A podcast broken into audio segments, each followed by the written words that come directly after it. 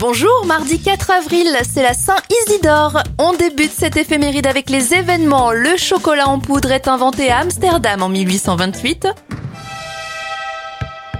En 1926, l'équipe de France de basketball dispute son premier match face à l'Italie et le père. Martin Luther King est assassiné en plein discours en 1968. En 1975, Bill Gates et Paul Allen créent Microsoft.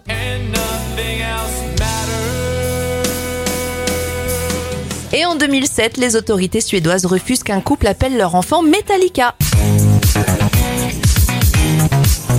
Les anniversaires, David Marseille du Palmacho à 39 ans, 65 pour l'inconnu Bernard Campan, Robert Donnet Jr. à 58 ans, 56 pour l'animateur Frédéric Lopez, le youtubeur Benjamin Verrecchia à 38 ans. Et ça fait 45 bougies pour le chanteur